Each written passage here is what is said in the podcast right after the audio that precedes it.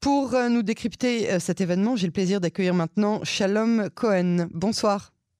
Bonsoir. Excusez-nous hein, du délai, on, aurait dû vous appeler plus tôt, mais étant donné les, euh, circonstances et l'attentat qu'il y a eu euh, récemment à Khadera, on a pris quelques instants de retard. Je vous remercie en tout cas d'être l'invité de notre édition de, de, ce soir. Je rappelle que vous êtes ancien chef de la division du monde arabe au sein du ministère des Affaires étrangères israélien et surtout ancien ambassadeur d'Israël en Égypte. La première question euh, qui me brûle les lèvres euh, vous fera peut-être penser que je ne vois que le verre à moitié vide, mais je voudrais qu'on commence par parler des absents. Tout d'abord la Jordanie qui aurait vraiment complété le tableau, mais aussi et surtout euh, l'Arabie saoudite qui, même si elle n'entretient pas de relations officielles avec Israël, aurait absolument eu sa place à ce genre de sommet. Pourquoi, selon vous, ces deux nations sont absentes? Oui, concernant la Jordanie, on peut parler peut-être euh, d'une réponse qui se divise en deux. Euh, on peut parler de l'aspect technique, euh, du fait que tout simplement le ministre des Affaires étrangères jordanien sera présent demain avec le roi à la visite qu'ils vont tenir à Ramallah et les rencontres autour avec M. Abbas et, les Palestiniens. Donc, ça, c'est une, peut-être une demi-réponse. L'autre demi euh, des réponses peut être plutôt d'un aspect euh, aussi idéologique. Il faut dire que la sensibilité jordanienne concernant euh, la question palestinienne, elle est un peu plus élevée que des autres pays arabes autour. Donc il, y a, il y a cet aspect aussi, et je pense que le fait que justement les Jordaniens visiteront demain euh, euh, les Palestiniens. Donc, euh, complète les deux moitiés réponses font une, réponse qui peut expliquer qu'il y a une certaine sensibilité un peu plus élevée concernant le, sujet. D'accord. Et en ce qui concerne l'Arabie Saoudite? Bien que euh, concernant l'Arabie saoudite, on a du mal à penser quand même que l'Arabie saoudite envoyera euh, son ministre des Affaires étrangères en Israël alors qu'ils n'ont pas des relations diplomatiques.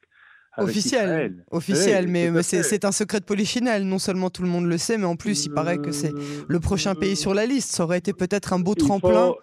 Euh, tout à fait, il faut espérer, mais quand même, il ne faut pas oublier le rôle de l'Arabie saoudite historique. Elle était quand même un des pays euh, principaux euh, contre, contre Israël auparavant.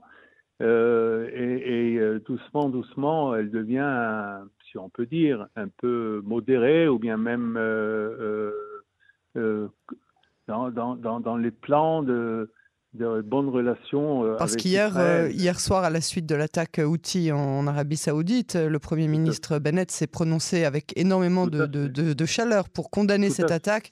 C'est pas quelque chose qu'on a vu récemment. Euh, certainement. Et ça, ça nous emmène à, l'idée que peut-être un jour l'Arabie saoudite joindra les autres pays du Golfe pour des relations avec Israël, et cette fois-ci officielles il est clair que le fait qu'elle n'est pas présente au sommet ne veut pas dire qu'elle n'aurait pas aimé être au sommet, d'abord, et que le sommet est, d'un niveau très important pour, pour elle, et qu'elle tiendra très, très euh, officiellement et euh, au plus haut niveau les résultats de ce, de, de, ce sommet. Donc, euh, elle n'est pas là peut-être euh, physiquement, mais euh, son cœur et son cerveau est là. Alors, on s'étonne beaucoup, euh, on est très agréablement surpris de la tenue de, ce sommet, mais en fait, ce que le ministère des Affaires étrangères essaye de faire passer comme message, c'est qu'à partir de maintenant, dans la nouvelle configuration du Moyen-Orient, il faut plus s'en étonner, il faut tout simplement voir des voisins qui reçoivent leurs voisins. Est-ce que c'est vraiment déjà dans cet état d'esprit qu'on est? À mon avis, c'est un peu, un peu pousser euh, la chose euh, euh, plus que elle est. Il est quand même, on, est quand même, on, fait, on est, on est témoin d'un changement historique extraordinaire quand même. Le fait que c'est pas seulement des visites de, de voisins entre voisins, c'est ça, mais il y a encore au-delà de ça c'est pour la première fois de l'histoire, on voit que Israël euh, est sous la tutelle d'Israël. Des pays arabes, ils sont en train de se mettre ensemble, de former un front hmm. entre eux, donc contre contre l'Iran et, de former une ligne politique qui est très importante pour Israël, mais aussi pour, pour tous les pays de la région. Et euh, donc Israël a un rôle principal. C'est pas seulement des visites de, bon voisinage, c'est vraiment euh, un changement de configuration, comme vous l'avez dit, mais euh, mais en même temps un changement géostratégique, géostratégique très important. Mm-hmm. C'est une, une, sacrée victoire diplomatique hein, pour le gouvernement Bennett. Est-ce que vous avez la sensation que les Israéliens le perçoivent comme cela? Je pense que les Israéliens, ils, prennent euh, la chose à, ce juste titre, euh, autrement dit que c'est une réussite de l'État d'Israël plutôt et avant tout. Euh, on parle pas, on parle pas de certains gouvernements. On rappelle que les accords, les premiers accords avec les pays arabes qui ont échoué auparavant, les accords d'Oslo, on n'a pas dit que c'était M. Rabin seulement qui les a fait, ou bien M. Pérez. Et s'ils ont échoué, on n'a pas dit que c'était à la cause de ces messieurs-là. Et, à l'époque, la, la, critique était vraiment contre Rabin. Euh, ça lui a valu, euh, ça, oui, mais, ça lui a valu la fin tragique, d'ailleurs, qu'il a eue. Hein. Oui, mais il faut dire que c'était l'État d'Israël qui était plutôt considéré comme un, un, pays qui, qui, ouvre le chemin et qui commence à être euh, un pays entre, entre ces, pays voisins arabes. Donc, euh, les bonnes relations entre pays ne, juge pas, ne, se jugent pas euh, seulement parce que à cause du Premier ministre ou du leadership actuel, mais plutôt par intérêt. À mon avis, c'est ce qui se passe maintenant, actuellement, et à mon avis, certainement les intérêts que les pays arabes ont contre, euh, dans la région, euh, en, face, en face de l'Iran. Et, ils se mettent avec Israël, pas parce que M. Bennett euh, ou, bien, ou bien des autres ministres sont là, ou bien ils sont absents, ou bien c'était Bibi avec les accords d'Abraham. À mon avis, c'est au-delà de ça. C'est plutôt des intérêts entre les pays. Et je pense que la situation actuelle forme disons, un bloc euh, régional, y compris, euh, y compris des autres pays arabes, Israël et des autres pays, qui pensent la même chose, qui veulent la même chose et qui veulent dire aux États-Unis, voilà, on est là, on est contre certains développements politiques, régionaux.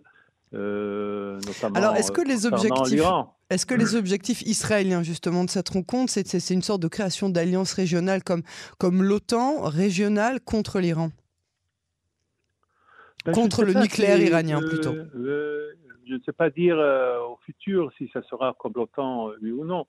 Euh, on a besoin plus que ça. Pour le moment, euh, il est clair que les pays de la région ne sont pas d'accord avec la vision américaine concernant l'Iran. Et donc, sous la tutelle israélienne, qui est une puissance régionale, il faut dire, euh, et qui peut vraiment euh, prendre autour d'elle des pays arabes euh, modérés, comme les pays du Golfe, l'Égypte et, la Jordanie. Donc, et, le Maroc, il faut dire aussi. Donc, sous, la dirigeant, sous la dirige israélienne, avec les bonnes relations qu'on a avec, avec les États-Unis, on a vu la présence du ministère des Affaires étrangères américain à ce sommet. Mhm. Donc tout ça fait comprendre qu'il y a une nouvelle configuration, une nouvelle stratégie régionale et euh, le message, il est clair aux Américains, qui veut dire, autrement dire, on est, plutôt à la vie euh, de l'État d'Israël et pas à la vie de la euh, vision politique américaine concernant l'Iran. Alors, euh, pour terminer avec les quelques instants euh, qui, nous restent, la localisation de ce sommet n'est pas anodine. Le Negev, et qui plus est Deboker, qui est indissociable euh, de l'histoire du premier Premier ministre israélien, David Ben Gurion. Comment est-ce qu'il faut comprendre ce choix? Est-ce que si on avait préféré un endroit plus neutre que, par exemple, Jérusalem, qui aurait vraisemblablement posé problème à certains des ministres qui sont tout de même venus, peut-être parce que ce n'était pas à Jérusalem? Ouais, euh, la question, euh, Et la réponse se trouve dans la question. Donc vous confirmez. À mon avis, vous confirmez ça. On ne peut pas, mais, ne peut pas exclure le fait que Jérusalem, elle est avoir un sommet à Jérusalem pour les pays arabes, pour le moment, est un peu plus délicat qu'avoir un, un sommet avec les pays arabes dans un, endroit euh, neutre, il est clair. Mais euh, ceci, à côté de ça, il faut dire que pas tous les sommets mondiaux se sont tenus dans les capitales, Bien sûr. dans les des, pays. Donc, euh, il se peut que pour, pour disons, avoir un écho beaucoup plus immédiat et positif des pays voisins, d'avoir ce sommet euh, euh, il ne faut pas oublier qu'il s'est créé justement dans les derniers jours. Hein, euh, on s'est réveillé avec un sommet, donc un développement exceptionnel, extraordinaire quand même. Et je pense que hum, après tout, après tout, si Israël était un peu plus indulgente et modérée, c'était à juste titre. Euh, Shalom Cohen, merci beaucoup pour euh, cette analyse euh, passionnante sur ce sommet du Negev qui continuera encore demain. Et à très bientôt sur Canon Français. Avec plaisir.